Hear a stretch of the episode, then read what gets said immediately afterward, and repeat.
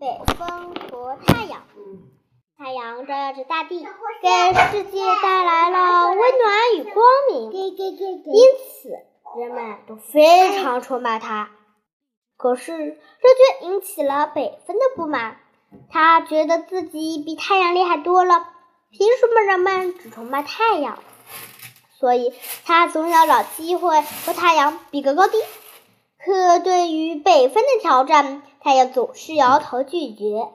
有一天，天气非常冷，路上行人都穿着厚厚的大衣。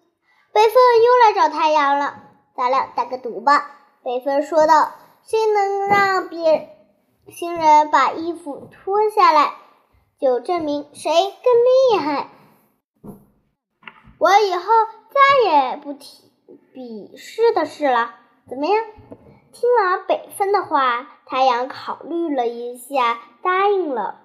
我先来。北风说完，便鼓足劲向行人吹了起来。好大的风啊！行人说着，裹紧了大衣。北风又发起了第二轮进攻。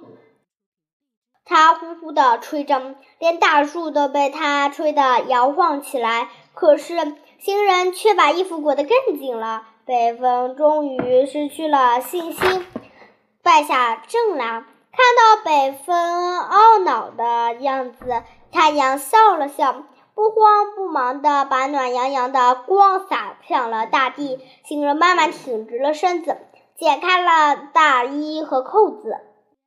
太阳还在不停地挥洒着它的热量，大地都被它晒得发烫了。